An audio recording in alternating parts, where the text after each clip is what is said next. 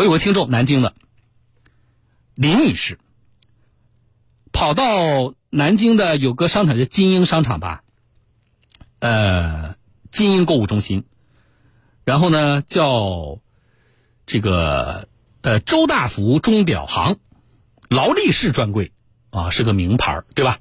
去买了一块手表，多少钱呢？三十万。结果没戴多久，就发现说手表严重的贬值啊，严重的贬值。他就去查，他发现他新买的表，实际上呢是十一年前的库存表。来，我们来听一下记者的调查。那么，如果这块表呢是新表，那它价值肯定是比十几年前的这个老表，那价值肯定是要多个好几万块钱吧。新表的话，回收啊，也许是在二十万左右。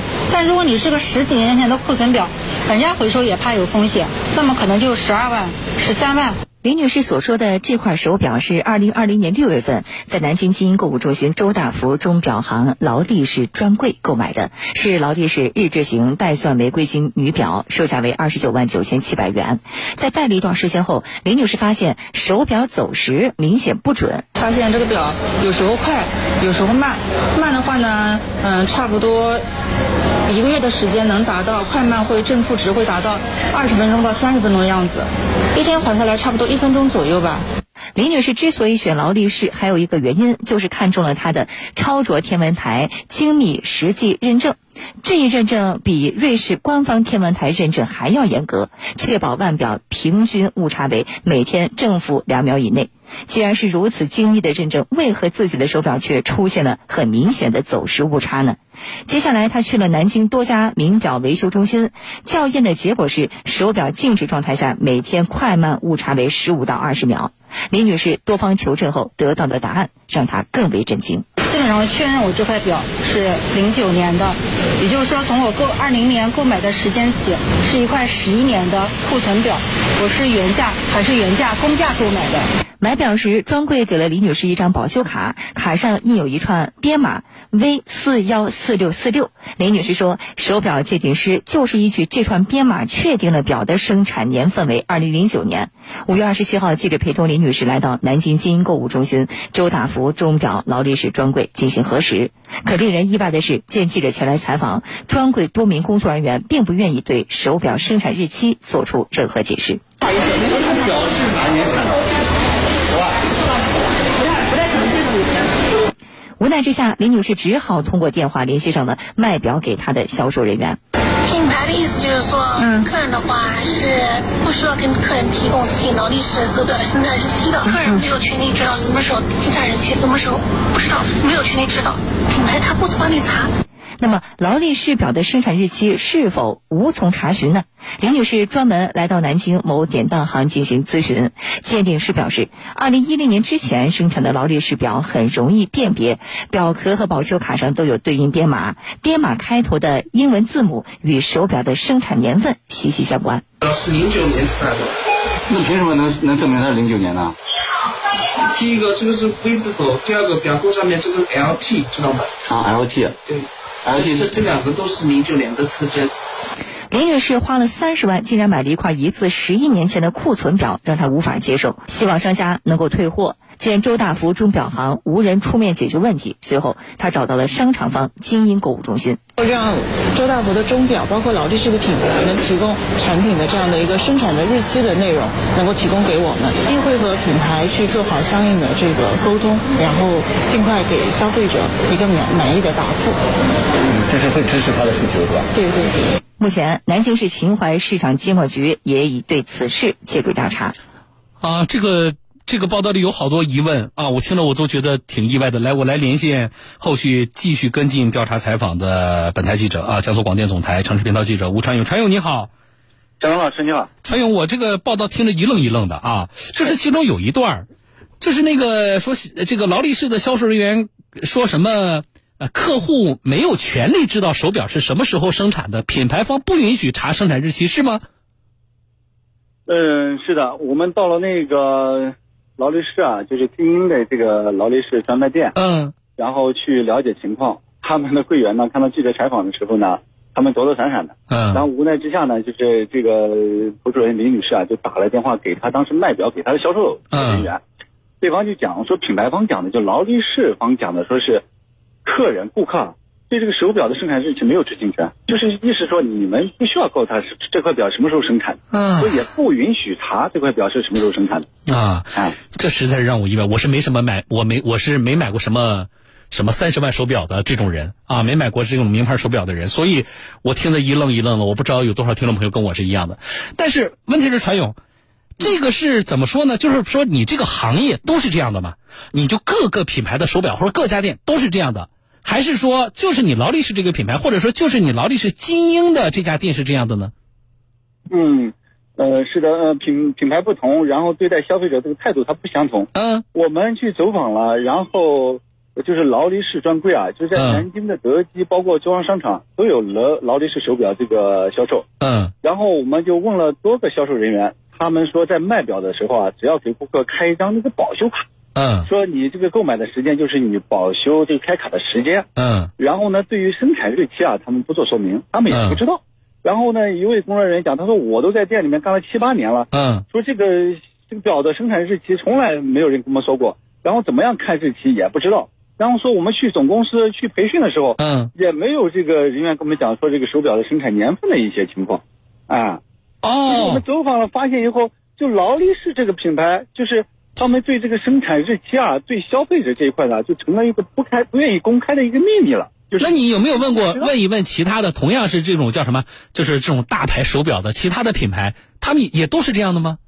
嗯，对，我们对这个事情也很好奇，我们就咨询了，呃，我们也来到了这个德基啊，包括这个中央商场，又了解了一些其他的品牌。嗯这些品牌呢，其实我们都知道，一些名名表呢，呃，主要是也是瑞士嘛，嗯产地瑞士啊，这同样是瑞士的一个品牌，呃，然后那个有这个万国的品牌，嗯。还有这个积家的一些品牌，嗯。也都一些名表品牌。但是呢，他们是在这个手表销售的柜台，我们发现手表拿出来以后有一个吊牌，嗯。吊牌上面呢有明显的这样一个记录了手表的详细的信息，哦。包括了它的价格、嗯。产地、保修期、生产日期等等，包括你的手表的表带，比如说是鳄鱼皮的还是什么皮的，它都记录的非常的详细这些信息。那就是说，这不是说你这个名表销售行业，呃，这个这个大家都这么做，人家其他品牌有的还是充分的保障了消费者的知情权的是的，是的。啊。好，那么回来说，就是我们想劳力士为什么这么做啊？我刚才我听到那个采访里，你们也做了一个对比，就是说我这个表哪一年产的，可能对我这个表接下来，比如说我它保不保值，我在卖它值多少钱，可能有很大的影响，是不是？是的，然后呢，这个表呢，难免有的人会买了以后他会转手的这样一个情况，然后或者是遇到问题，我觉得不准，就像这个李女士她手表不准，嗯。然后呢，她就拿着这个表来到这个典当行就询价格，她问了以后，这个鉴定师啊，就是拿了一些相关的这个一些仪器啊检测了一番以后呢，他说你看别看这个表说就戴了几个月，然后成色呢也比较新，但由于它的生产的这个年代库存的时间太长了，嗯就他们也很惊讶，说十年以上的表怎么会再再次进行销售呢？嗯他说如果回收的话，这个价格呢要比你正常的新款，然后要低很多。嗯然后这个李女士这块表呢，戴了几个月，她买的时候当初三十万，嗯现在最多的报价只能给到了十二万。他说，如果说你这个同样的要新款的话，嗯呃，你可能要高个几万块钱，嗯。哎，就是无形当中消费者就受到了损失。但这我确实我也挺难理解的。你至于说一块表库存十一年没卖掉啊，然后在南京，在你经营商场被我们南京的消费者买掉了，这个这个很难理解。而且关键是我还怀疑什么，传勇，就是如果我是消费者，我可能会担心，就是你到底是库存了十一年，还是说？在我买这块表之前，你这块表实际上就是被卖过，或者因为种种其他的原因，然后你现在又把它摆上了柜台，对吧？因为我我觉得我我很难相信他在仓库里待了十一年，所以我我怎么来证实这个事情？刚才说是相关部门介入了，是不是？会不会查这块儿？是的，这个肖老师，你刚刚讲的确实有一些疑点，嗯就是一个生产日期不愿意公布，第二个呢，这个李女士又发现了一个新的问题，嗯就是什么呢？这个手表呢，他嗯看了以后都都有一张这个保修卡，嗯。它那个保修卡上面呢是开的是是昆明叫顺城有个购物中心，他就是说他我这个钱我交给了你金鹰，那嗯你不应该是在这个购物点是在金鹰购物中心开的这样的一个保修卡吗？嗯。然后呢，他打电话去咨询那个就是昆明的那一家购物中心，嗯。那家购物中心说的，你这个劳力士这个专柜说两年前就已经关掉了，他说我们现在是卖浪琴手表了，就是有的消费者呢，他说我以后我这个表有了问题，我找你这个商家，这个经营商场，我还是找到这个昆明的这个这家公司，哎销售点，所以呢，他遇到了很麻烦的一些问题。那这这是我觉得更让人怀疑了。两年前倒闭的一家在昆明的专柜，他的手表怎么在两年之后的金鹰出现了，对不对？是的，是的。